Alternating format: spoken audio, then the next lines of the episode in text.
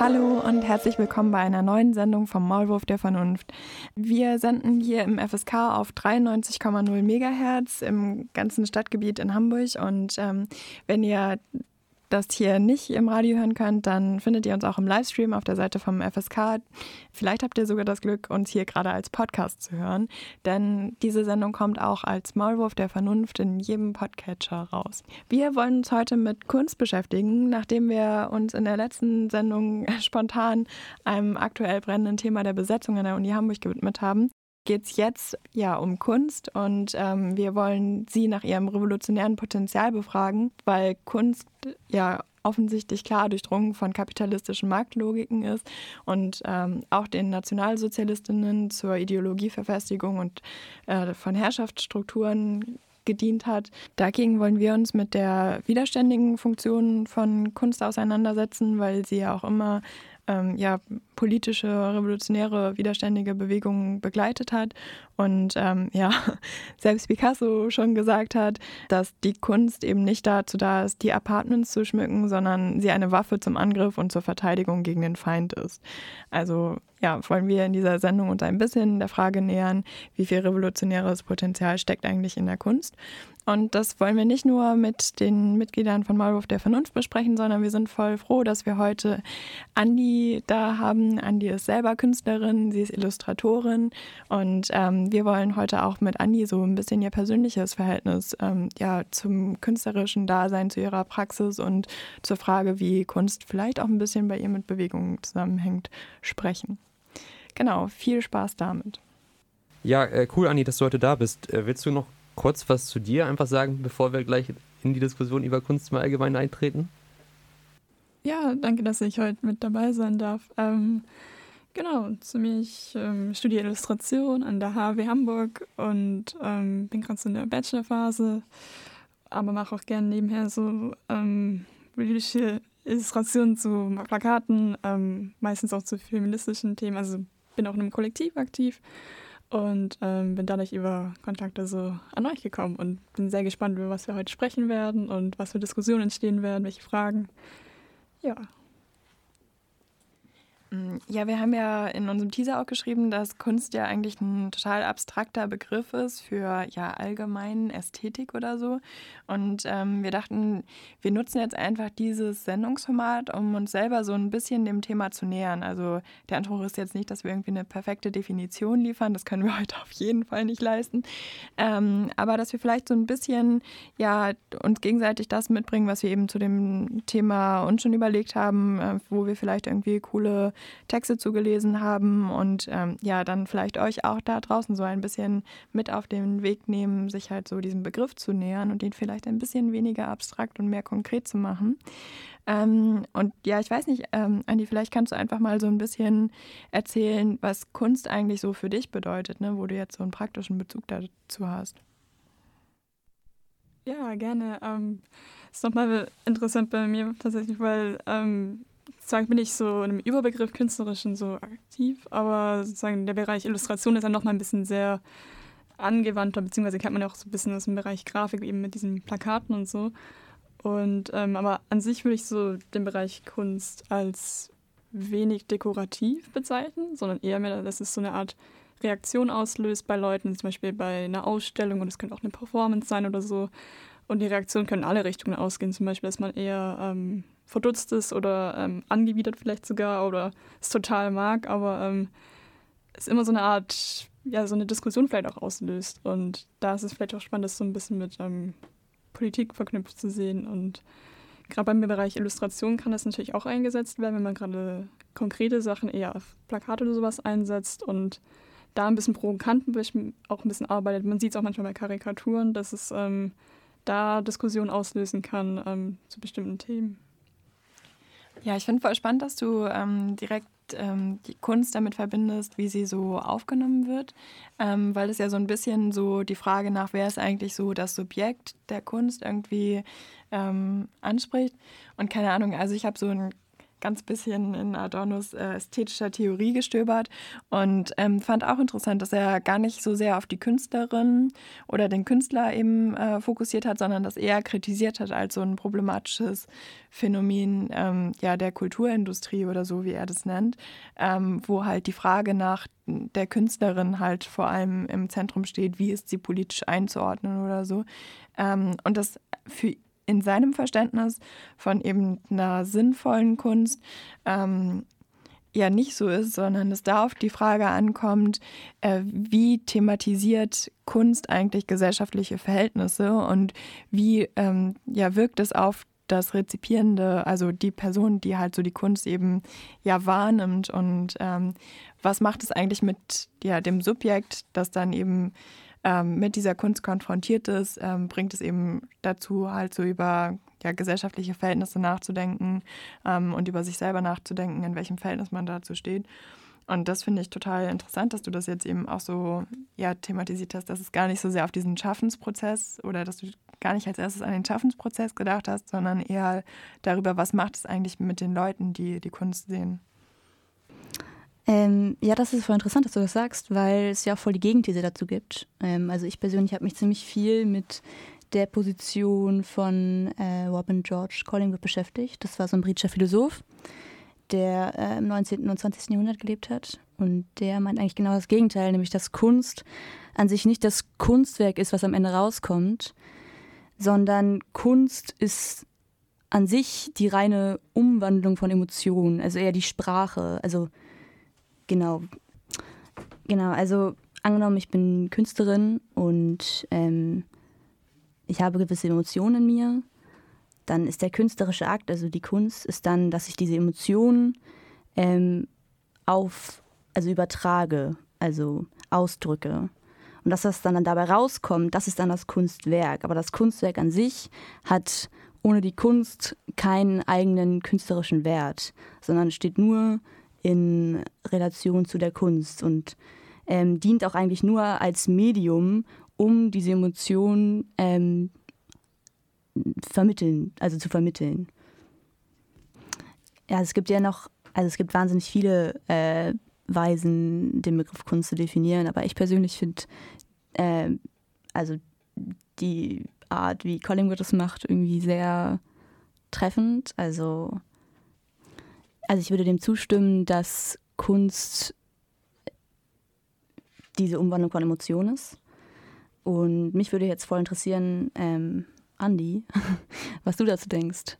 Also, ob du dem zustimmen würdest oder ob du Kunst, den Begriff Kunst für dich selbst komplett anders definierst. Ja, spannende Frage, auch interessante Position von einem Collinwood. Ich finde es ähm, also ich finde es schwierig, das eine ohne das andere so ein bisschen zu sehen. Also sowohl die Motivation von dem oder der Künstlerin, als auch so die Außenwirkung oder halt der Output, was es dann mit dem Betrachter oder der Betrachterin macht und ähm, was dann die Reaktion so ist. Weil ich finde, das bezieht sich schon so ein bisschen so aufeinander. Also sowohl, was beschäftigt den oder die Künstlerin, dass er oder sie so diesen Output so macht. Also zum Beispiel, sei es jetzt irgend so ein politisches Problem im aktuellen ähm, Moment, so ähm, nehmen jetzt einfach mal so Black Lives Matter, also die Bewegung, das, da ist ja auch super viel Kunst zu entstanden und ähm, das ist ja auch so eine Art Wut oder Emotion, die man hat und genau, weil ähm, da kenne ich zum Beispiel aus dem Bereich der Illustration ein paar Leute, also in der HW Hamburg, da gab es, also es war schon bevor den äh, Ausschreitungen und Bewegungen letztes Jahr, ähm, das war glaube ich 2019 oder so, haben sich Leute zusammengeschlossen, ähm, Whitney Bush und Eden Gabriel, und haben so ein Magazinkollektiv gegründet, das hieß Hear Me Out. Und da ging es konkret um ähm, die Problematik so ähm, Rassismus an Kunsthochschulen, aber generell auch im Alltag. Und wie so Alltagserfahrungen sowohl in Textform als auch in Illustrationen umgesetzt werden und gesammelt werden können. Und ähm, ja, wie man so ein bisschen erzählerisch aus dem eigenen Alltag was dazu sagen kann, aber auch ähm, ein bisschen Aufmerksamkeit und ein Highlight auf das Thema zu richten. Und äh, das Magazin hat auch super Erfolg tatsächlich. Also es ist, ist auch deutschlandweit auch ziemlich gut angekommen, auch über Social Media und so. Und da, also kurz bevor letztes Jahr eben über Social Media über die Black Lives Matter-Bewegung ähm, so ein Fokus war, hat man auch schon vorher, zumindest in Hamburger Kreisen, ähm, viel darüber lesen oder halt sich mit beschäftigen können. Und ähm, das sind jetzt auch zum Beispiel ein Beispiel, dass eben aus dieser eigenen Motivation aus dem Alltag heraus ähm, dieses Projekt entstanden ist, was jetzt nicht konkretes Kunst, also ist im Sinne von jetzt, weiß nicht, Malerei oder ähm, Performances, aber halt eher in diesem angewandten Kunstaspekt, also Illustration und oder auch Texte oder ähm, Gedichte zum Beispiel, Essays, ähm, sowas entstehen kann. Und die Außenwirkung sozusagen, also als das Produkt fertig war und Leute das gesehen haben oder die Reaktion drauf, das hat ja auch schon ein bisschen was ausgesagt. Also vielleicht ist die Reaktion selbst nicht Kunst an sich, weil es ja sozusagen Produkt ist, aber ähm, was es halt auslöst. Also, dass Leute gesagt haben, ah, okay, das wusste ich noch gar nicht. Oder, oh, da sollte ich mich vielleicht mehr mit beschäftigen oder mich mehr einlesen zu dem Thema. Oder generell auch ein paar Sachen hinterfragen, wie ich selber auch handle oder denke zum Beispiel. Ähm, oder was man da ändern kann. So. Ja, total cool, dass du so diesen widerständigen Aspekt irgendwie rausstellst, weil was ich bei Adorno irgendwie mitgenommen habe, ist, dass er halt so ja zwei ähm, ja, Varianten oder so von Kunst aufmacht, ähm, weil er sich halt die Frage stellt, so welche Funktion nimmt eigentlich Kunst ein? Ähm, versucht sie das Individuum mit den jetzt herrschenden gesellschaftlichen Zuständen zu versöhnen oder versucht sie eben aufzuzeigen, dass ähm, ja diese gesellschaftlichen Verhältnisse halt mit Leid und eben Schmerz für ja ganz viele Leute eben verbunden sind. Und ich finde bei Black Lives Matter, da hast du ja voll das coole Beispiel mit so, ja, es gibt halt so strukturellen Rassismus und der ist halt so konkret auch tödlich. Und ähm, dass es dann eben Formen von Kunst gibt, ähm, die das thematisieren und aufgreifen und eben sagen, so, ja, mit den, also so wie es jetzt gerade ist, können wir nicht einverstanden sein und ähm, Kunst eben dann auch so, ja, dieses Nachdenken darüber und vielleicht auch das darüber hinausweisen irgendwie so sichtbar macht. Und ähm, so wie ich das verstanden habe, äh, bezeichnet er eben Kunst, bei der eben dieses ja über gesellschaftliche Herrschaftsverhältnisse hinausweisen stattfindet als autonome Kunst, also eben Kunst, bei der es nicht darum geht, irgendwie gut verkäuflich oder beschwichtigend oder so zu sein, sondern die halt eben ihre eigenen Mittel, die du jetzt auch schon mit Performance und äh, Gedichten und Malerei und sowas ähm, benannt hast, eben dafür nutzt, halt in eine, also ja, er sagt es halt immer so dieses nicht-identische ähm, ja, herauszustellen. Ich finde, ähm, da überschneiden sich eigentlich Collingwoods und Adornos Meinungen äh, ziemlich genau. Ähm, weil beide sagen, dass Kunst an sich keinen Zweck haben darf. Also ähm, Kunst dient nicht dazu, irgendwas, irgendetwas auszulösen, sondern Kunst ist Mittel und Zweck zugleich. Ähm, und sobald Kunst einen Zweck vorausgesetzt wird, verliert Kunst seine Autonomität und in Adornos Sinne halt auch seinen Revolution revolutionären Charakter, könnte man sagen. Also nur durch die wirklich komplett rücksichtslose Autonomie ähm, kann Kunst in Adornos Sinne zur Gegenbewegung werden. Okay, ähm, das ist doch ein guter Zeitpunkt, um mal in eine Musik zu starten, denn wie immer gibt es auch eine coole Playlist mit so fast passender Musik dazu. Ähm, wenn ihr uns gerade nicht live hört, dann äh, klickt doch mal in die Podcast-Beschreibung, da haben wir euch die Playlist verlinkt, dann könnt ihr das nachhören. Ähm, wir hören jetzt auf jeden Fall Painted Black von den Rolling Stones. Ja, eben ist schon äh, das Wort oder der Begriff autonome Kunst gefallen. Ähm, das muss man vielleicht auch mal kritisch beleuchten, weil das natürlich eigentlich ein ja, idealistischer Gedanke ist, also der Gedanke von autonomer Kunst. Ähm, bei Adorno und Horkheimer wurde das mal so ein bisschen so aufgemacht, dass es bestimmte historische Abschnitte gab, in denen verschiedene Formen von Kunst vorgeherrscht haben. Genau, die, die erste Epoche war das bürgerlich-liberale Zeitalter wo für Adorno und Horkheimer also vor allem Kunst und Kultur für Emanzipation standen, die äh, kritische Impulse auslöst, äh, auslösten und eben in ihrer Haltung widerständig gegenüber machtvollen Gegnern waren. Dabei waren sie relativ autonom, also es wird schon Abstand genommen von so einer Idealisierung der kompletten Autonomie der Kunst. Und sie vermochten, also Kunst und Kultur, über die gesellschaftliche Realität hinaus zu entwickeln und so Veränderungsideen zu entwickeln. Dagegen, und das ist jetzt sozusagen ja die Hauptkritik in dem ganzen Kapitel der äh, Kulturindustrie, äh, hat sich der Gehalt der Kultur eben verändert. Der autonome Charakter hat sich komplett gedreht zu einem heteronomen Charakter, heißt also einer abhängigen Kunst. Jetzt von der kapitalistischen Warenproduktion, also Kunst eher als Ware, äh, als, ähm, als Kulturgut oder als irgendwie widerständigen Moment oder so. Und genau, und in dieser Epoche gibt es für Adorno und Horkheimer eben noch zwei verschiedene Bereiche oder zwei Teile der Kulturwelt. Einmal der größere Bereich eben dieser kulturindustriellen Waren, der warenförmigen Kunst. Wir wollen ja auch nicht ein bisschen exemplarisch sein heute. Ich weiß nicht, ich, ich glaube, ich habe gestern was gelesen, zum Beispiel Andy Warhol ist ein irgendwie gutes Beispiel auch, weil er eigentlich damit gut zurechtkommt, dass Kunst eine Ware ist und das auch irgendwie so lebt mit seinem, mit seinem Stil und irgendwie der Replikation, also der, der, der Wiederholung und der, äh, seines Kunststils und ist mehr so, ja, fast schon eine Art von irgendwie Kultur, wahre Lifestyle-Kunst ist, die er damit ausdrückt. So. Und ähm, genau, daneben gibt es aber eben auch noch nach Adorno und Horkheimer einen kleinen Bereich authentischer Kunst. Das ist quasi das Überbleibsel der Zeit ähm, der, des bürgerlich-liberalen Zeitalters. So. Und ja, das ist so, also vielleicht ganz gut einmal um diese Begriffe Heteronomie und Autonomie, Autonomie gegenüberzustellen, wo man, wie gesagt, aufpassen muss. Es, es, gibt sicher weder das eine noch das andere in Reihenform, sondern es geht hier ein bisschen um die Frage, was ist das äh, wichtigere Moment oder das stärkere Moment in der Kunst? Ja, vielleicht an der Stelle nochmal die Frage an dich, Andi. Äh, wie wird denn gerade so äh, diese, diese Frage von, also jetzt Kulturindustrie, Kunst als Ware, wie wird das gerade so kritisch reflektiert, wenn man irgendwie Kunst oder Design oder Industrialisierung studiert? Ähm, ja, also es ist, glaube ich, immer eine Frage, die ähm, konstant da ist, also so, sowohl in der ähm, klassischen oder halt in der Fine Art als auch in der angewandten Kunst, weil ähm, da ich, also gut, ich bin jetzt auch ein bisschen gebeißt, weil ich in der angewandten äh, Kunst sozusagen äh, tätig bin bei der Illustration. Da ist ja auch ein bisschen so ähm, Marktwert oder kommerzieller Nutzen ja auch so ein bisschen so äh, Hintergrundmotivation, dass man eben Sachen so in ein Magazin bringt oder in Bücher und sowas.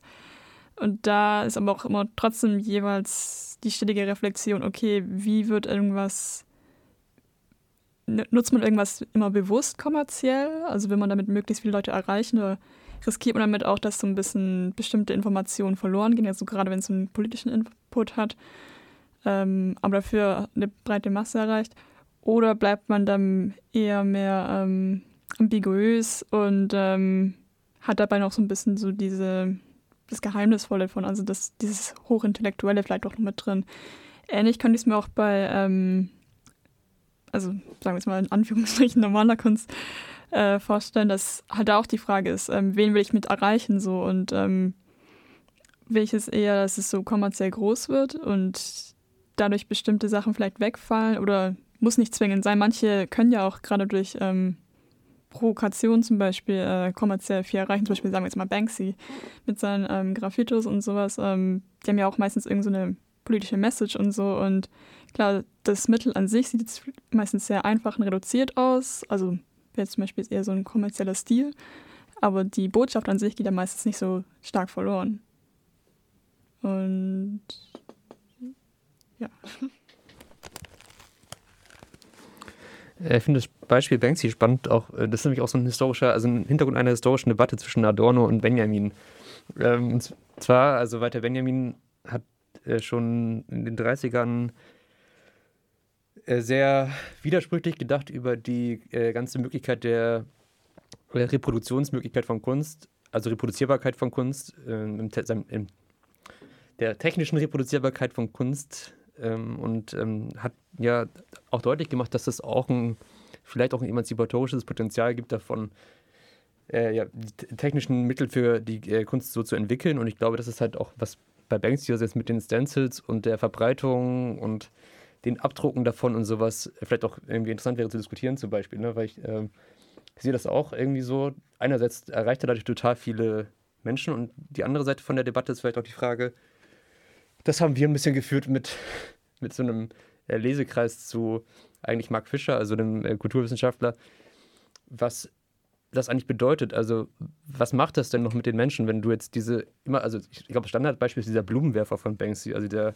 so ein Punk, der so einen Blumenstrauß statt so einen Molotow-Cocktail wirft und das ist halt so, ist ja voll zu so einem, ähm, ich glaube, es gibt es auf T-Shirts, auf Taschen, äh, überall abgedruckt Und die Frage ist dann, okay, ist es dann nur noch sowas, was man sich anguckt und sagt, boah, irgendwie, ich bin hier irgendwie, ich weiß nicht, ich finde das Wort identitär falsch, aber vielleicht irgendwie so, ich habe das so, ich fühle mich irgendwie verbunden mit so irgendwie Punk sein oder so. Das ist wirklich noch eine Reflexion von, dieser, von diesem ehemaligen Werk davon. Das ist nur noch so ein Lifestyle-Ding dann auch. Ne? Das ist ja irgendwie so eine wichtige Frage über die ganzen Reproduzierbarkeit und Vermarktung von Kunst und so.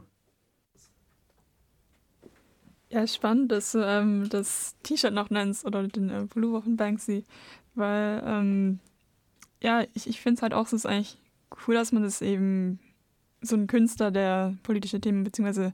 auch politische Kritik äußert, so ähm, verbreitet, sodass es eben in breitermaßen zugänglich wird und sich viele Leute mit an der Diskussion mit beteiligen können oder auch eben Teil an der Runde oder an den Themen sozusagen sind. Auf der anderen Seite ist es so ein bisschen ähm, so eine Ambivalenz, weil einerseits tragen dann viele Leute vielleicht irgendwie so ein T-Shirt oder haben so ein Poster in ihrem Zimmer, wo so eine ähm, gesellschaftskritische Kunst zu sehen ist oder so, oder haben es ein bisschen auch als identitären Sticker, weil sie sagen, ah, hier wird auch so ein bisschen meine Meinung oder mein Standpunkt so vertreten. Auf der anderen Seite, wenn man es sozusagen als, ähm, ja, vielleicht so anarchistisch oder sowas sieht, zum Beispiel sagen wir jetzt mal diesen ähm, Blumenwerfer, der so eigentlich angedeutet sozusagen so eine Art Molotow-Cocktail vor sich hinwirft, dass es dann doch irgendwie durch dieses Kommerzielle gar nicht mehr so anarchistisch ist, weil Anarchismus steht ja oft auch für diese Kapitalismus und auch Kommerzialismus Kritik. Und ähm, ja, ist halt die Frage, inwiefern sozusagen das noch politisch oder künstlerisch sinnvoll sozusagen ist. Ähm, auf der anderen Seite wäre es dann natürlich auch schade, wenn diese Diskussion nur in künstlerischen Kreisen bleibt. Also wo ist dann dieses politische, gesellschaftliche, wenn es nur in einer bestimmten Gruppe bleibt? Also wenn es nicht alle Leute, die von bestimmten Sachen auch betroffen sind, gesellschaftlichen Themen ähm, mitwirken können oder mitreden ähm, können. So. Ähm, ja, wäre irgendwie spannend, wenn man da so eine Art Zwischenweg hätte oder so. genau. Ähm, ja, an sich ist ja Banksy ein perfektes Beispiel für engagierte Kunst und diese kritisiert Adorno ja, weil er sagt, dass engagierte Kunst Teil eines, also Teil des zweckbestimmten Systems bleibt und dessen Regeln folgt und diese durch seine bloße Existenz an sich nur manifestiert, anstatt es zu stürzen. Also an sich ähm, spricht er Banksy seine, seinen revolutionären Charakter komplett ab. Und das finde ich total krass irgendwie, weil ähm, dem sicher ganz viele widersprechen würden. Und ich bin da auch irgendwie am Zögern, ähm, das so schwarz-weiß zu sehen. Ähm, weil ich mich frage, ob jetzt mal angenommen, Banks hätte nicht die Intention gehabt, politisch etwas zu bewirken, was macht, was macht das, was würde sein Werk dadurch, mh, hm, was würde seinen politischen, was würde den politischen Wert seines Werkes steigern, dadurch, dass es autonom ist? Ja, ich glaube, genau, ich glaube, das Problem ist bei Banksy sozusagen eher, das liegt nicht direkt einfach an, also in, in seiner Kunst, sondern teilweise halt auch in den Mitteln. Also ich glaube halt, dass Street Art eben diese Reproduzierbarkeit ermöglicht, die, die wir jetzt also auch sehen durch diese Stencil-Kunst und das halt eben auch übertragbar ist, wie gesagt, auf alle möglichen Materialien und so und deswegen natürlich zur Kommerzialisierung extrem gut geeignet ist, gerade wenn du so einfache Stencil-Motive äh, Stencil sprayst. Gleichzeitig habe ich das Gefühl, dass das eine bisschen vereinfachte Sicht ist. Also ich glaube, Banksy ist nicht nur engagierter Künstler, sondern ich meine, es gibt ja auch verschiedene, also andere Perspektiven oder andere, ähm, andere, wie soll man sagen, ähm, Intentionen oder auch andere Formen von seiner Kunst. Also ich muss zum Beispiel an Dismaland denken. Dismaland war eigentlich, wie soll man sagen, eine Ausstellung in, in England. Das war sozusagen die Idee eines dystopischen Disneylands wo dann halt so verschiedene Karussells und sowas, also von verschiedensten KünstlerInnen zusammengeführt worden sind, die sich halt beschäftigten, ja, mit dem dystopischen Charakter der Wirklichkeit. Also so mit irgendwie äh, Flüchtenden, die im Mittelmeer ertrinken, also so ein, so ein äh, Karussell, wo so Pferde, also diese klassischen Karussellpferde drauf sind und dann steht da irgendwie was mit Lasagne und sitzt so ein Metzger auf dem Pferd. als das war diese, zu dieser Zeit, als es den Skandal gab mit der, äh, mit der Pferdewurst. und ähm, ja, also das ist halt, das, das sagt sie auch, das ist sofort nicht, eben nicht so Teil von dieser Kunst, die sich so einfach vermarkten lässt. Ne? Da gibt es dann auch nicht die Möglichkeit, das so Und das ist ja auch nicht er selbst, der das vermarktet, sondern sind ja Unternehmen, die dann sozusagen seine Kunst übernehmen und vermarkten. Das ist auch, es gab einen riesigen Streit. Ich glaube, dieser Blumenwerfer sollte äh, eigentlich markenrechtlich geschützt werden, hat er versucht, also Banksy, aber es ging halt nicht. Ähm, weil er natürlich selbst einerseits anonym auftritt und andererseits, weil er auch, also hat, das, hat damals die EU irgendwie argumentiert, er selbst das er Markenrecht auch ablehnt und deswegen konnte er dann halt eben sozusagen, hat er die Lizenzrechte verloren auch daran so, ne? Und den anderen Aspekt von Banksy finde ich viel mehr nicht der Inhalt seiner Kunst, sondern überhaupt die Raumnahme. Ich glaube, das ist das für mich eigentlich Entscheidende gewesen bei ihm, als ich ihn früher kennengelernt habe, dass du überhaupt wieder sozusagen politisch den Raum der Straße nimmst. So, ne? Das, ich glaube, so kann auch vor 100 Jahren oder so war es vielleicht normal, dass irgendwie alle Leute ihre politischen Meinungen über irgendwelche Flaggen und Banner und sowas teilweise auf den Straßen gehängt haben. Wenn man überlegt zu Zeiten, als es noch so äh, auch kommunistische Bewegungen in Deutschland gab, dass halt auch Straßenzüge anders gestaltet waren und die auch ihre, ihre Häuser und sowas irgendwie versucht haben, irgendwie dieses, ihre politischen Ausdrucks- äh, oder Ansichtweisen äh, kundzutun damit. Und ich meine, dass so die, die Straße wieder als politisches, politischer Ort äh, genommen wird und mit dieser Kunst halt so markiert wird, finde ich halt schon, das ist also eigentlich für mich das Wichtigere fast, als diese, diese teilweise auch ein bisschen flach und propagandistisch äh, anmutenden Motive bei Banksy.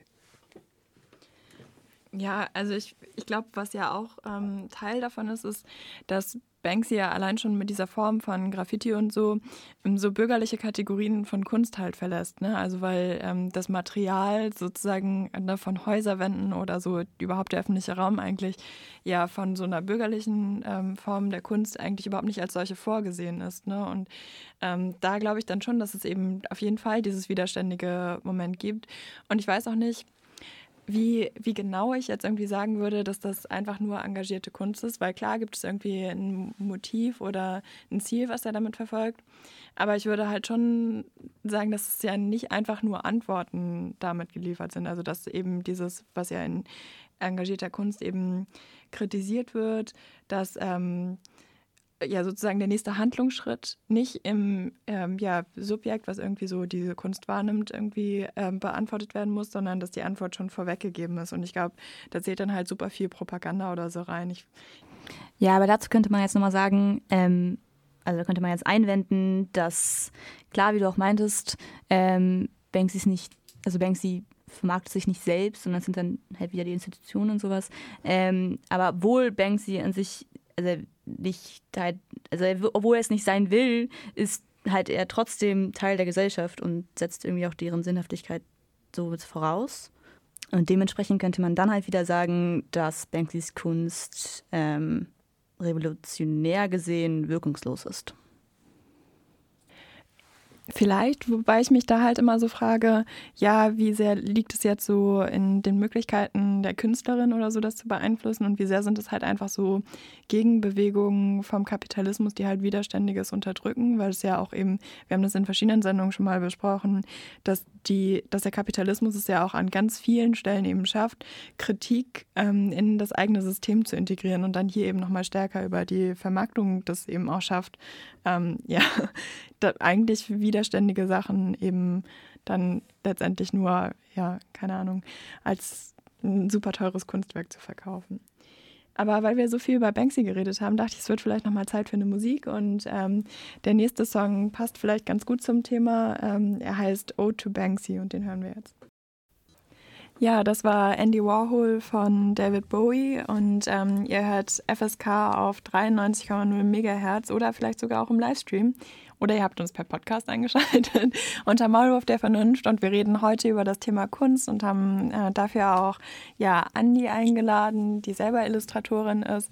Und ja, ähm, wir sind ja gerade mitten in der Diskussion äh, gewesen um Autonomie und ähm, ja Kunst im Kapitalismus und machen jetzt gleich weiter. Ja, vielleicht um den Übergang zu finden äh, von Banksy. Wir haben früher mal im Kunstunterricht diesen Film geguckt. Ähm, Exit Through the Gift Shop. Und das finde ich interessant, äh, weil die Story ist folgende: Es gibt einen Dokumentarfilmer, der eigentlich einen anonymen äh, Street Art-Künstler sucht in England. Und auf der Suche nach dem fängt er an, sich selbst für Kunst zu interessieren und fängt selbst an, Street Art zu machen. Und dann übernimmt quasi Banksy die Regie, äh, Regie in dem Film und dreht den Film dann über diesen Dokumentarfilmer, der selbst Kunst macht. Und ähm, das finde ich von dem Hintergrund ganz spannend, weil wir bisher immer ja äh, darüber reden, okay, also was ist die Kunst, das Kunstwerk, ist das autonom und ist das heteronom? Aber die Frage eigentlich nach dem Subjekt sich nicht so richtig gestellt hat. Also wer macht Kunst? Und ähm, zumindest so die Tradition, was ist Tradition, aber schon so eine bestimmte Linie auch innerhalb von, ich würde sagen, progressiver Kunst, wie auch immer wir das nennen wollen, ob es jetzt äh, die, bei, wie bei Adorno die, ja, wie ist es noch, äh, nicht emanzipatorische Kunst, sondern die engagierte. engagierte, engagierte Kunst ist. Nee, aber also, dass, dass die Frage gestellt wird, eben, ja, okay, wie, also, also bei Beuys zum Beispiel, also jeder, jeder Mensch ist, ein Künstler, einfach so, dieses so äh, normativ festzustellen oder sowas. Und genau, jetzt kann man, glaube ich, die Frage in zwei Richtungen stellen. Einmal die Frage danach genau, kann jeder Mensch Künstlerin sein und kann man das, kann das auch mit bestimmten Kunstformen versucht werden umzusetzen? Oder eben auch die Frage, ja, danach, okay, wie, also wer, welche, aus welcher Sprecherinnenrolle wird Kunst denn vor allem gemacht? Weil wir ja bisher auch vor allem äh, auf jetzt ähm, europäische oder, oder weiße und vor allem auch auf Männer geguckt haben, weil die eben schon in der Kunstgeschichte auf jeden Fall auch total dominant sind. Und sich die Frage stellt, okay, was, ist, was sind eigentlich andere Perspektiven? Also wer macht eigentlich Kunst?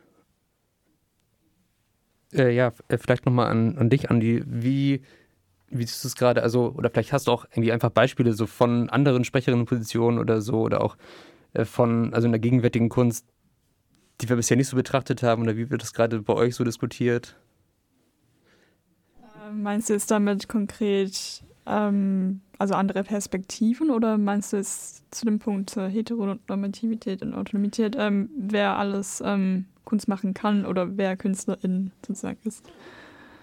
Genau, also ich, ich glaube sozusagen, die, also ja, so ein bisschen, nee, schon eher vielleicht letztere Frage, also die Frage so ein bisschen danach, ähm, genau, also, also ich muss sagen, ich bin noch also total äh, un, wie wir sagen, unbelesen, total kenne mich überhaupt nicht aus mit, mit äh, gegenwärtiger Kunst so, und die, die Frage auch ein bisschen danach, äh, da gibt es ja sicher auch eine Entwicklung, also ich meine, okay, wir werden wahrscheinlich heute nicht mehr so äh, rein äh, eurozentristische Kunst und irgendwie patriarchale Kunst haben, wie es früher mal war oder so. Und äh, mich würde interessieren, so fallen ja irgendwie auch Gegenbeispiele ein, die irgendwie dir wichtig bekannt oder so sind? Ja, es ist witzig, dass du es mit heute und früher so beschreibst, aber an sich, glaube ich, gab es oder gibt es eigentlich schon immer ähm, non-patriarchale oder basierte ähm, Kunst oder auch sehr viel feministische Kunst, auch schon, weiß ich, im äh, 20. Jahrhundert so. Eigentlich auch schon vorher wahrscheinlich ähm, Beispiele, die mit so einfallen, kommen jetzt eher so aus dem letzten Jahrhundert zum Beispiel. Ähm, Gibt es viele, diese große Bewegung so ab den, weiß ich, fünf, eigentlich schon ab Bauhaus so ein bisschen, dass es da schon ein paar feministische Künstlerinnen gibt. Ähm, leider fallen mir gerade die Namen nicht ein, aber falls ihr Bauhaus so nachschaut, da gab es einige Damen, die da auch sehr aktiv waren, sowohl in Produktdesign, Kunst als auch in ähm, Performance, aber auch Fotografie. Und konkrete Beispiele jetzt, ähm, die mir gerade in den Sinn kamen, waren jetzt zum Beispiel ähm, viele Performance-KünstlerInnen, die so auch eine Art Gegenbewegung gemacht haben oder auch so dem, sich mit den feministischen Theorien so ein bisschen auseinandergesetzt haben und das einer breiteren Masse zugänglich gemacht haben, wie Sophie Caillé, eine meiner Lieblingskünstlerinnen tatsächlich. Ähm, ist eine Französin, die ist heute tatsächlich immer noch aktiv, soweit ich weiß, und hat auch zur Fotografie als Medium genutzt oder auch ähm, Performance und da gibt es eben ein berühmtes Beispiel, was eventuell auch mal in die Bachelorarbeit reinkommt. so, äh, die Suite Venetienne, ähm, wo sie als sozusagen eine Art Privatdetektiv ähm, sich auf die Suche macht und einen Fremden beschattet und fotografisch alles dokumentiert. Und da war so auch ein bisschen die Intention oder auch das Interesse so dem Male Gaze, der ja damals sowohl in Film als auch Literatur, als auch generell sehr ähm, präsent ist, so ein bisschen entgegenzuwirken, so dieses Gefühl auszulösen, wie fühlt es sich als, wie, wie würde, würde es sich als Mann eben anfühlen, so diese Beobachtung, diese stetige Beobachtung zu haben und ähm, dieses Unwohlsein auch so zum Ausdruck zu bringen und auch so diese Machtposition, die sie als ähm, Person mit Kamera eben dann auch hat, so dieses Einfangen der Momente, dieses Beobachtende und ähm, hat tatsächlich, glaube ich, auch nach ihrer Recherche oder ihrer Dokumentation auch die Sachen dem Fremden geschickt. Und ähm, ja, war, war sehr spannend auf jeden Fall. Ähm, aber abgesehen von ihr gab es auch einige andere KünstlerInnen, sowohl zum Beispiel auch Wally Export, äh, eine Österreicherin, die ähm, so diesen Tastkasten, vielleicht habt ihr davon mal gehört, das war so, hat sie sich, glaube mal in den öffentlichen Raum gestellt und dann so eine Art Kasten um sich rumgetragen und dann konnte man sozusagen vorne bei ihrer Brust war so eine Art ähm, kleiner Vorhang und dann hat sie Männer im öffentlichen Raum dazu eingeladen, auch, glaube ich, Frauen, aber vorwiegend, glaube ich, eher Männer, dass sie ähm, da mal reinfassen dürfen. Darunter war halt eben ihre nackte Brust und da war eben diese voyeuristische dabei, so dieses, was man im Alltag vielleicht kennt, so belästigende Blicke, aber auch Berührungen oder auch ähm, Kommentare, ungewollte, ähm, dass man die immer hat, aber wenn man sie sozusagen konkret dazu auffordert, dass auf einmal so eine Art Hemmung entsteht. Und ähm, das war super spannend. Ja, ähm, ja, aber abgesehen von eben äh, eurozentristischen weißen KünstlerInnen gibt es auch viele, viele, viele andere. Und ähm, jetzt auch gerade zum Glück durch ähm, das Internet und Social Media noch mehr Präsenz oder auch Spotlights darauf. Zum Beispiel eine aktuelle Künstlerin, die hat jetzt auch beim Comic Festival tatsächlich mit ausgestellt oder war auch in einem Podcast von der HW mit dabei. Das ist Mostari Hilal. Ähm, die ist in Hamburg als auch in Berlin aktiv und kommt tatsächlich eher aus eurem, eurem Bereich, so aus der Politikwissenschaft und hat sich autodidaktisch sozusagen in die Kunst reingewegt, weil eben sie sehr gerne schon früh gezeichnet hat, aber dann irgendwann auch mehr, mehr so persönliche Themen erzählerisch, als auch mit bestimmten gesellschaftlichen Schwerpunkten mit reingebracht hat. Und ähm, genau, also gibt es unzählige Beispiele für. Und äh, ich finde gerade jetzt durch eben so Internet und andere Möglichkeiten, auch Social Media, ist es auch so schön, diese Plattform zu nutzen und auch ähm, allen möglichen anderen Leuten sozusagen das zu ermöglichen, dass sie gesehen werden können, weil ich meine, ich glaube, Kunst produzieren oder machen kann eigentlich so an sich jeder oder jede. Ähm, so, es ist immer die Frage der Vernetzung oder der ähm, Kontakte oder eben auch ähm, der Möglichkeit, das zeigen zu können, so dass es eben so der Fokus früher oft war, dass es meistens privilegierte weiße Männer machen konnten und ähm, deswegen sie auch meistens eher berühmt geworden sind oder dass man nur diese Leute kennt, ähm, obwohl es viele andere KünstlerInnen sozusagen gab. Ähm, ja. Ja, ich finde das spannend. Also genau, ich hatte das mit dem heute und früher deswegen auch gesagt, weil ich ne, genau das denke. So, ne? Ich glaube, es gab immer verschiedene Kunst und das hast du schon bestätigt. Ähm, aber ja, das ist auch so in diesem Turn zum Neoliberalismus, dass halt auch selbst, sag ich mal jetzt, von also von vorherrschender Hegemonie sowas mehr gepusht wird, dass das eben auch mehr dieses, also diese Vorstellung von Diversity halt, ne, dass es auch in der Kunst natürlich auch von herrschender Seite eine andere Rolle spielt.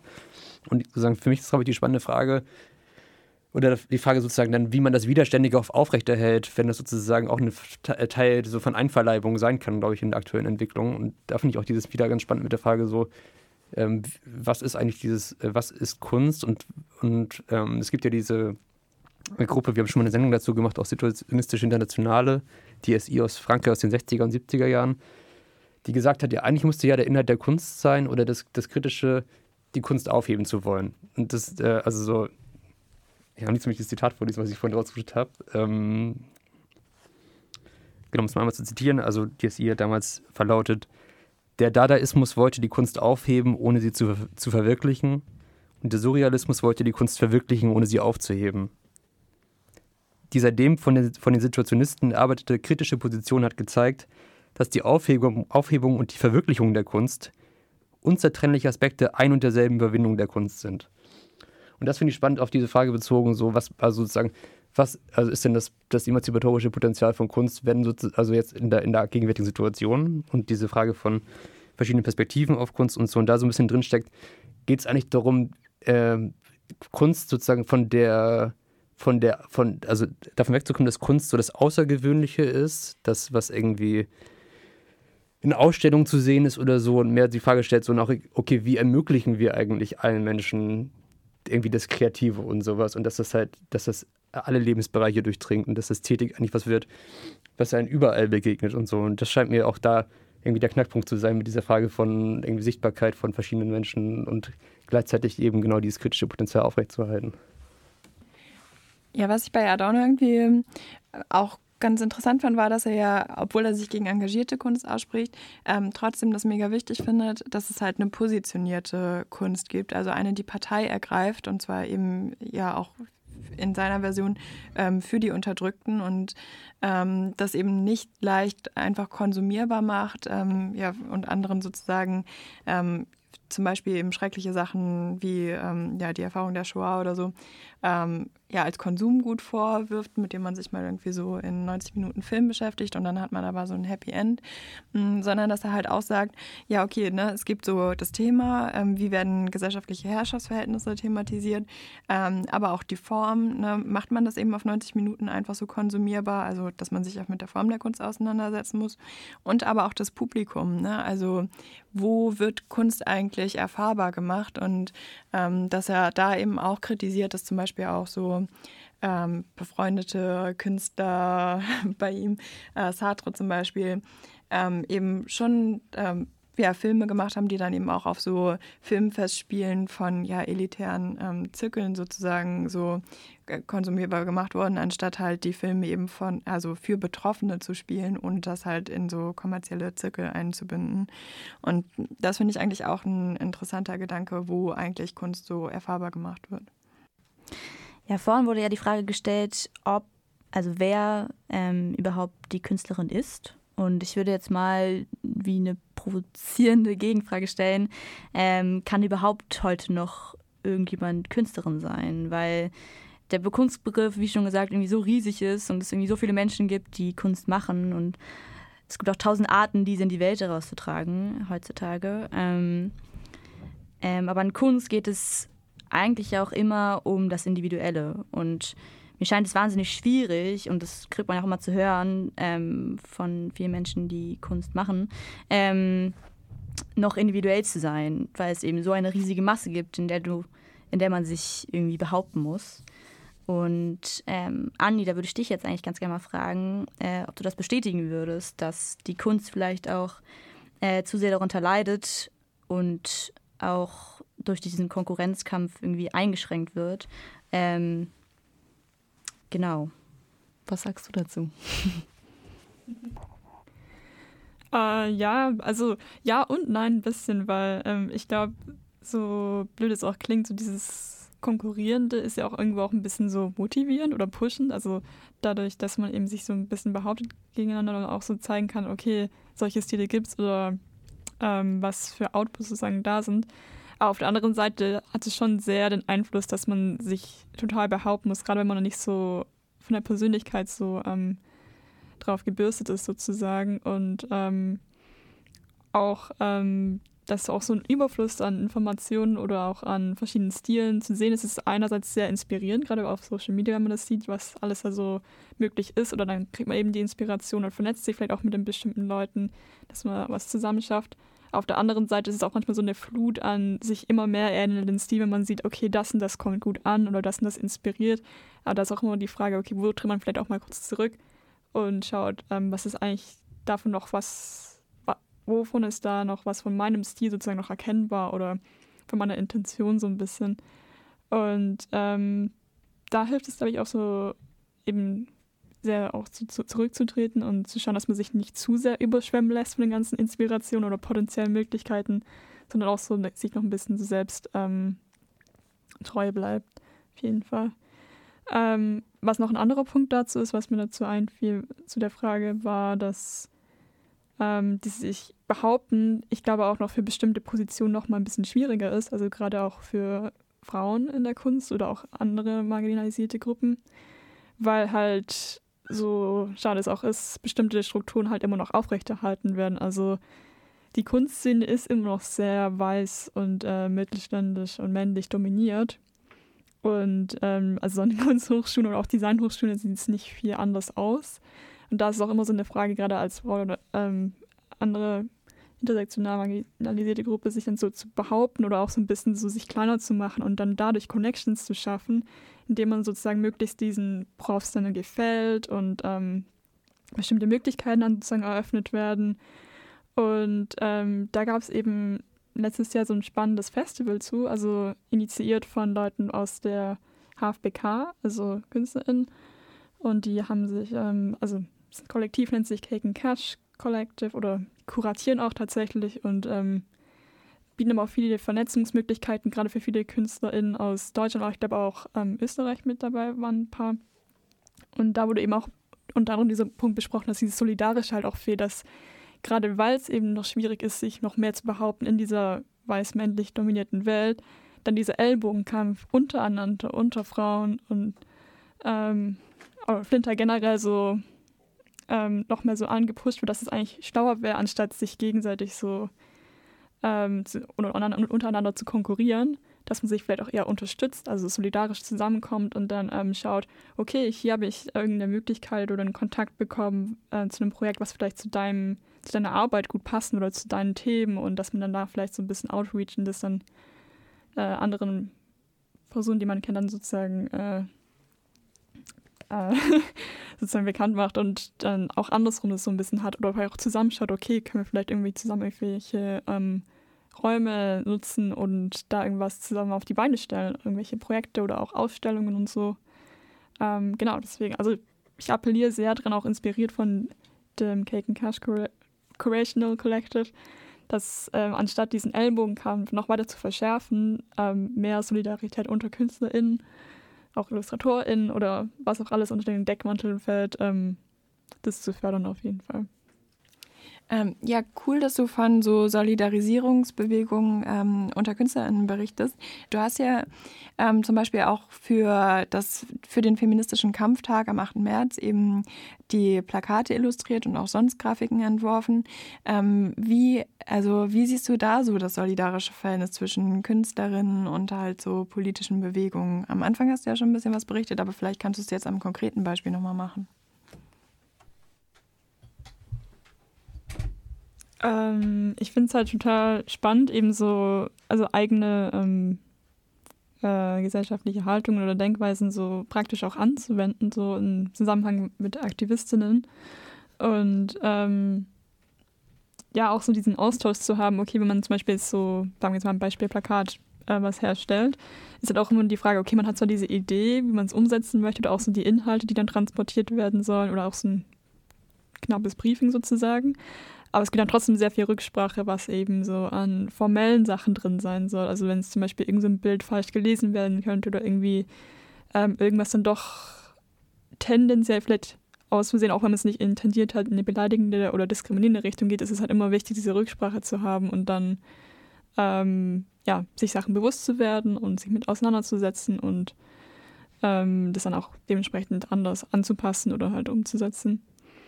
Und ähm, ja, also ich, ich sehe auch gerade so in dieser Szene, so auch gerade in Hamburg ist es sehr solidarisch in diesen feministischen Zirkeln, sowohl auch bei den AktivistInnen als auch ähm, so diesen künstlerischen Zirkeln, die halt mehr, mehr jetzt, glaube ich, sich ähm, verbreiten, so oder auch viele so überschneidende Stellen sind zwischen ähm, feministischen KünstlerInnen oder auch ähm, feministischen AktivistInnen. So, und äh, ich hoffe, da gibt es mehr davon so in der Zukunft. Aber dass sie sich auch in anderen Bereichen so ausweitet, also nicht nur Hamburg oder generell Großstadt zentriert. Ja, als nächstes gibt es jetzt erstmal noch einen Song und zwar spielen wir Pink von Janelle Monet. Das war Shuffle Dream von Little Dragon. Wir sind immer noch auf FSK 93.0 bei Maulwurf der Vernunft. Heute geht es um Kunst. Und ähm, ja, wir sind äh, immer noch in Diskussion und wir haben eben, während die Musik lief, schon ein bisschen weiter überlegt, was noch Teil der Sendung sein könnte und sind mal kurz auf DSI zurückgekommen. Ich hatte nochmal drüber nachgedacht, also so die, Frage davon, wie widerständig Kunst ist und so. Und ja, das ist halt für mich persönlich und auch, das habe ich auch so bei DSI zum Beispiel entdeckt, schon wichtig ist, dass Kunst eigentlich immer versucht, dieser Stachel zu sein. Und äh, eben nicht, also vor allem, um halt irgendwelche, irgendwelche Ziele vorzugeben oder sowas, sondern sich eigentlich dadurch ja manifestiert. Das war auch schon bei Adorno, glaube ich, so, äh, eben immer was Emanzipatorisches gegenüber dem ja, Konservierten oder sowas zu produzieren. So, und ja, vielleicht können wir darüber einfach nochmal reden. Also bei der SI war es zum Beispiel genau so, die ging es auch viel um Formkritik und äh, Kritik der gesellschaftlichen Verhältnisse darüber, wie Kunst eigentlich in aktuellen Situationen gemacht wird. Also zum Beispiel, ja, ein Beispiel war, dass sie eben einen Film gedreht haben, der den Dokumentarfilm ablehnt, sozusagen, einfach nur, weil dieser die Atomisierung der Individuen, aber auch Atomisierung der Themen darstellen würde, weil er eben immer nur versucht, Themen aus dem Alltag herauszugreifen und dann zum Beispiel, keine Ahnung, ja, ein bestimmtes, äh, ein, eine bestimmte, einen bestimmten Prozess von Produktion oder sowas darstellt, ausgeklammert aus den gesellschaftlichen Verhältnissen und solche Sachen eben. Also an sich sagst du, wenn sobald Kunst nicht politisch ist, hat Kunst an sich keinen Wert mehr für dich, oder? Ja, genau, das, ja, das sehe ich so. Ja, würde ich widersprechen. ähm, ja, also ich finde das eine steile These irgendwie, weil jetzt mal angenommen, ich gehe in ein klassisches Konzert oder sowas, ähm, höre mir da halt, was auch immer, Beethoven-Sonaten an oder sowas. Ähm, oder Beethoven ist sogar noch ein bisschen politisch, ähm, sagen wir mal, äh, einfach Chopin oder so, ähm, dann hat das nicht unbedingt einen politischen Wert, aber für mich hat es dann trotzdem eine Bedeutung. Also für mich muss nicht jede Kunst ähm, immer auch direkt gesellschaftskritisch sein oder irgendwie auf die Gesellschaft bezogen sein, ohne dass es für mich wertvoll ist, die Kunst zu genießen. Ähm, und dass Kunst auf jeden Fall auch nochmal auf eine andere Ebene gehoben werden kann, als nur die, ähm, ja, die funktionale, sag ich jetzt mal. Hm. Ja, ich weiß nicht. Also ich glaube, ich kann mir irgendwie schwer vorstellen, dass es halt so Kunst gibt, die überhaupt nichts mit den gesellschaftlichen Verhältnissen zu tun hat oder so, weil das ja genau der Hintergrund ist, vor dem sie entsteht und von dem kann man sich ja nicht so lossagen, nicht als Künstlerin, aber auch nicht in den Formen, wie halt so Kunst entsteht. Und deswegen finde ich das schon eine schwierige, aber trotzdem interessante Frage, so welche gesellschaftliche Funktion oder auch Stellung ähm, halt so ja die Form der Kunst einnehmen. Ne? Also wenn man, also keine Ahnung, ich kann das vielleicht für Chopin oder so nicht richtig gut beantworten, aber da ist ja auch eine Frage, ähm, für Adorno zumindest auch so, ne, ähm, wie Harmonie hergestellt wird. Und ich könnte mir halt schon vorstellen, dass so alleine, ähm, ja, keine Ahnung, dass natürlich vielleicht auch die einzelnen ähm, Komposition oder so auf eine bestimmte Weise ähm, Harmonien herstellen, aber auch vor allem, dass ähm, wo sie konsumierbar gemacht werden und für wen sie gespielt werden, von wem sie gemacht werden, auf jeden Fall ja auch eben ähm, ja eine Position in den gesellschaftlichen Verhältnissen und vielleicht auch eine herrschaftliche einnimmt. Ne? Also wenn man sich anschaut, wer so Kunst machen konnte und für wen das dann irgendwie ja, genießbar ist, zu welchem Preis, dann ist es ja schon bei klassischer Musik halt auch ähm, häufig sehr exklusiv gewesen. Ähm, und ich glaube, also da würde ich auf jeden Fall, ja, keine Ahnung, da, da bleibe ich bei Adorno einfach. Ne? Also, dass ich halt so schon das, diesen Anspruch richtig finde, dass Kunst halt so einen Wahrheitsanspruch hat und dass es halt eben ähm, darum geht, die gesellschaftlichen Herr Herrschaftsstrukturen halt in ihr zu reflektieren oder auch zu kritisieren und eben nicht die, also die, das Subjekt, das Kunst ähm, wahrnimmt, mit den gesellschaftlichen Verhältnissen zu vereinen, weil ansonsten ist es halt, also wenn es das nicht tut, dann tut es das Gegenteil. Und das finde ich halt wack, ne? Dann ist es halt einfach so, ähm, ja, keine Ahnung, also herrschaftsstabilisierend und das ist doch scheiße. Ähm, da würde ich dir total zustimmen. Also ich würde auch sagen, dass äh, jeder und jede Künstlerin ähm, durch halt die gesellschaftlichen Strukturen geprägt sind in in ihrer Kunst. Aber jetzt einfach mal so nur für mich gesehen, ähm, jetzt für mich ist Kunst auch einfach voll so ein Zufluchtsort. Also ich finde, Kunst kann nicht immer nur Angriff sein, sondern ich finde es auch total wichtig, weil man sich so, so die Welt ist eh schon so scheiße. So Kunst ist für mich auch irgendwie ein Weg, irgendwie vielleicht mal so für, für eine kurze Zeit oder sowas aus dem ganzen irgendwie herauszukommen und ja, wie gesagt, irgendwie so ein Zufluchtsort. Und das ist, dass dann Kunst auch einfach ähm, für mich allein durch so ähm, den reinen ästhetischen Wert irgendwie wertvoll wird. Ja, da will ich auf jeden Fall auch zustimmen zu ähm, Fritzis Punkt, dass es sowohl eben, also nicht nur Angriffsfläche sein kann oder muss, sondern Kunst auch eben als Zufluchtsort genutzt werden könnte. Aber ich finde, ähm, so das Hauptelement von Kunst, sei es jetzt irgendwie angewandt in irgendeinem Comic zum Beispiel oder auch in so einer Installation oder irgendeiner anderen erdenklichen Form von Kunst, kann ja auch Literatur oder Musik sein. Ähm, ich finde es spannend, es ist jeweils immer so, was ist die Position von der jeweiligen Person oder der Gruppe. Ähm, was wollen sie erzählen und ähm, ist es erzählenswert? So was interessiert mich bei, sei es jetzt irgendwie was gesellschaftskritisches oder irgendwie subtil gesellschaftskritisches mit einverwoben oder irgendwelche persönlichen Geschichten. Ähm, irgendwo berührt es ja einen doch immer so, weil es ja oft viel aus dem Alltag oder aus der Gesellschaft so inspiriert ist oder aufgegriffen ist. Vielleicht auch so abstrahiert und so in irgendwelche ähm, fantastischen Elemente mit rein, aber ich finde das Spannende bei Kunstharmonie dieses, was es bei anderen Leuten auslöst oder wo man Leute auch irgendwie mitnehmen kann. Und das kann in jeder Form von Erzählung sein. Also sei es eher sachlich basiert, als auch eher poetisch oder abstrakt.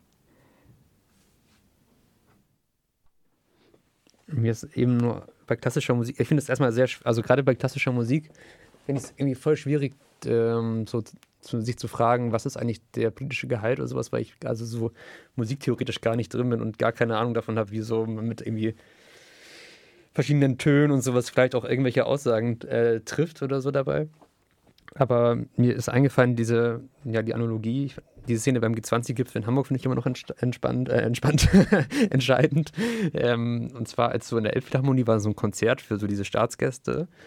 Und das wurde dann später so vor einen Kontrast gesetzt, weil auf der Straße gleichzeitig halt super so Proteste und irgendwie auch Polizeiübergriffe gab. Und es war so in der Nähe von diesem Ort, so draußen gab es Versuche, da halt hinzukommen zu diesem, zur Elbphilharmonie und das sozusagen zu, nicht zu stürmen, aber halt vor Ort zu präsentieren. Und genau, dann gab es ja diese Spiegel, also vom, vom Spiegel, von der Spiegelreportage, den Zusammenschnitt, wo sie halt so dann klassische Musik gespielt haben und dann halt so draußen die Bilder gezeigt haben von den, von den Kämpfen auf der Straße und das so ein bisschen kontrastiert haben, ne?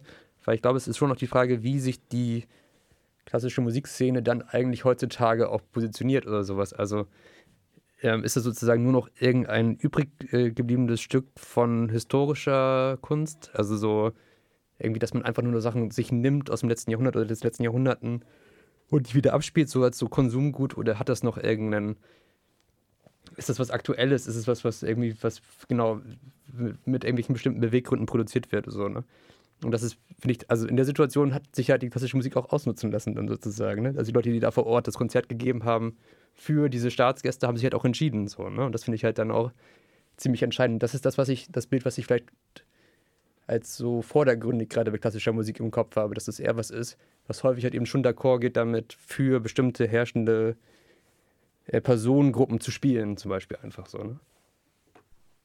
Ja, das finde ich eigentlich voll schade, weil ähm, ich stimme da voll zu. Also irgendwie gerade so, keine Ahnung, in die, Philharmonie, in die Philharmonie zu gehen oder in eine Oper zu gehen oder sowas, ist halt voll so ein Luxusding. Und es geht da auch voll um, also gerade hier in der Elbphilharmonie habe ich immer voll das Gefühl, es geht an sich um gesehen werden und nicht unbedingt ähm, hauptsächlich um die Musik an sich, was ich schade finde.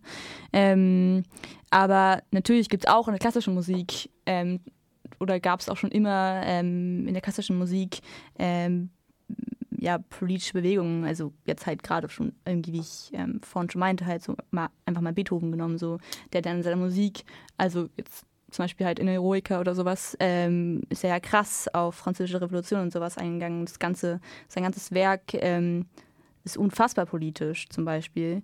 Ähm, und ich finde es an sich wahnsinnig schade, dass das heutzutage so beschattet ist durch halt äh, den Status eines Luxusprodukts.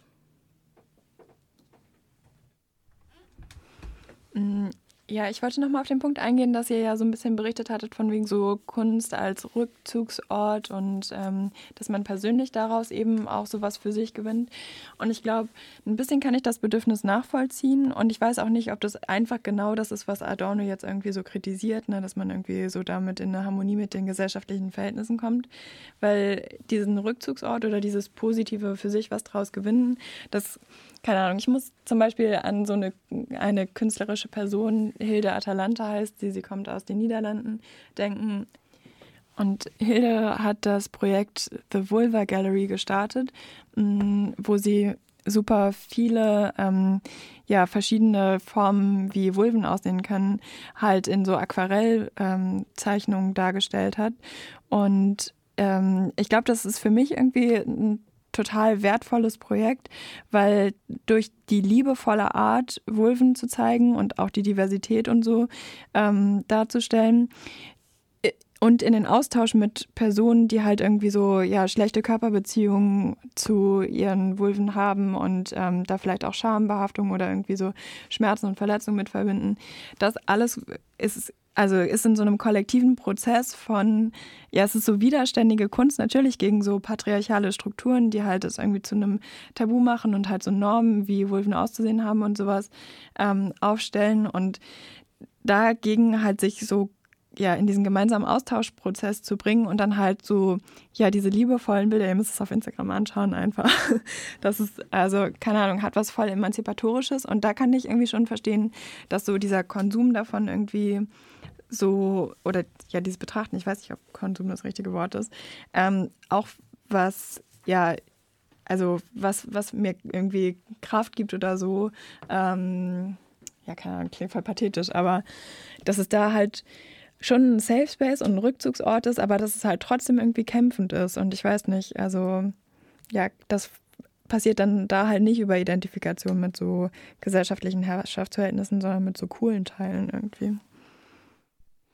Ja, nicht nur allein, also nicht nur allein als Betrachtung, glaube ich, oder als also sozusagen passiv Kunst genießen, sondern ich glaube, Kunst wird ja auch wirklich ähm, aktiv als Hilfe, als Hilfe benutzt. Also zum Beispiel halt jetzt Kunsttherapie oder sowas oder Theatertherapie oder so. Also ich, ich kenne so wahnsinnig viele Leute, die, mm, wenn es ihnen schlecht geht, sich künstlerisch betätigen, also künstlerisch, künstlerisch werden. Also ich äh, selbst Musik machen oder malen. Ähm, oder auf jeden Fall, ja, irgendwie halt Kunst selbst machen. Und allein das, also so diese, dieser künstlerische Akt hilft halt einfach schon ähm, ja, der eigenen Psyche. Hm, ja, vielleicht passt da dann ganz gut nochmal der Verweis auf Andi, weil ähm, wenn wir dich gerade hier haben und die Möglichkeit haben, halt mit einer Künstlerin zu sprechen, ähm, vielleicht kannst du nochmal so berichten, wie du eigentlich persönlich zur Kunst gekommen bist, also was für dich so Anlass war und ja, welche Funktion das für dich jetzt eigentlich hat. Ähm, ich weiß nicht, also ich glaube, wahrscheinlich ist es wie bei vielen anderen KünstlerInnen oder IllustratorInnen äh, die ähnliche Motivation einfach aus, ähm, sich irgendwie schon als Kind gerne irgendwie gezeichnet hat. Das hat irgendwie von Geschichten oder Filmen angefangen, wo ich mir manchmal mit dem Ende unzufrieden war, das dann so ein bisschen weiter erzählerisch, äh, zeichnerisch ausgedrückt habe so, oder eigene Charaktere zu erfunden habe. Ähm, und da war irgendwie auch ein bisschen geblieben und aber auch irgendwie so später, so in den Teenagerjahren, das ist auch manchmal auch eben, was gerade von Fritzi angesprochen wurde, so wenn man bestimmte Emotionen hat oder irgendwas passiert ist, dass man es dadurch irgendwie ein bisschen ausdrücken könnte, sei es jetzt in Schreibform als auch in äh, zeichnerischer Form. Und doch irgendwo auch so ein bisschen therapeutischen Effekt auch hat bei vielen Menschen. Also aus meinem Umkreis auch habe ich das viel so mitbekommen. Ähm, nee, aber aktuell finde ich es tatsächlich immer spannend, sowohl auch persönliche Geschichten als auch ähm, persönliche Interessen so zeichnerisch ähm, festzuhalten oder auch so ein bisschen zu erkunden. Also es gibt ja auch mittlerweile den wachsenden Begriff ähm, künstlerische Forschung, wo man bestimmte Themenbereiche so ähm, untersucht äh, auf künstlerische Art und Weise und diese versucht ein bisschen so mit einer bestimmten Fragestellung zu ergründen. Und ähm, ich finde, es ist meistens auch gar nicht so anders wie bei bestimmten Projekten, ob es jetzt eine Comiczeichnerin ist, die jetzt ein bestimmtes äh, Thema hat und sich damit viel auseinander ähm, beschäftigt, so, als auch bei irgendwelchen sachlichen Themen. So, ähm, aktuell ist es bei mir gerade persönlich so mit dem Thema der Flaneuse. das finde ich sehr interessant und hat ja auch ein bisschen so einen leichten politischen äh, Hintergrund, was vielleicht auch zum Thema heute passt. Und ähm, ja, setze mich gerade damit ein bisschen auseinander und ähm, schaue mir das zeichnerisch illustrativ gut festhalten kann. Kannst du vielleicht für Leute wie mich nochmal erklären, was Flaneuse ist? Gern. Ähm, also man kennt ja den, Be den, Begriff so Flanieren an sich, verbindet ja oft so Spazieren gehen oder dieses Lustwandeln, ähm, sei es gedankenlos oder auch einfach so den Kopf frei zu bekommen und ähm, hat auch manchmal so ein bestimmtes Bild von so einem Typen, der äh, sehr mysteriös in der Ecke raucht ähm, und Leute beobachtet. Und dieses sehr männlich zentrierte, äh, dominierte Bild ist halt auch in Literatur und Kunst oder auch Film so zu sehen und da gibt es halt so in den letzten Jahrzehnten, Jahrhunderten auch so diese Gegenbewegung, also halt Flaneusen, die weibliche oder auch ähm, äh, queere Form davon sozusagen, ähm, wie ist der Blick, also wie ist da die mehrschichtige, vielschichtige Perspektive auf die Stadt und wie ergründen ähm, andere Identitäten die Stadt oder was sind ihre Geschichten zu und das finde ich halt super spannend. Ähm, genau, also Flaneuse ist eine Person, die ähm, gerne kritisch die Stadt hinterfragt und äh, Geschehen beobachtet und sie zu Fuß oder je nachdem, wie es möglich ist, ergründet.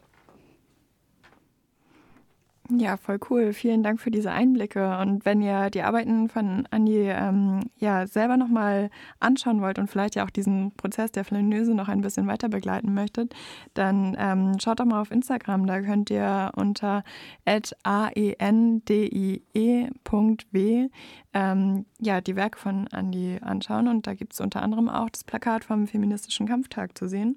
Also schaut auf jeden Fall mal rein und ähm, damit würde ich sagen, schließen wir die heutige Sendung vom Maulwurf der Vernunft. Ähm, wir haben heute im FSK auf 93,0 über Kunst geredet und ähm, falls ihr die Sendung äh, nochmal vollständig nachhören wollt, dann ähm, schaut auch gerne bei uns im Podcast vorbei. Ähm, ihr findet uns auf jeder gängigen Podcast-Plattform unter Maulwurf der Vernunft und da werdet ihr nicht nur diese tolle Sendung hören können, sondern wir verlinken euch natürlich auch die Musik ähm, als Playlist zum Nachhören und ähm, ja.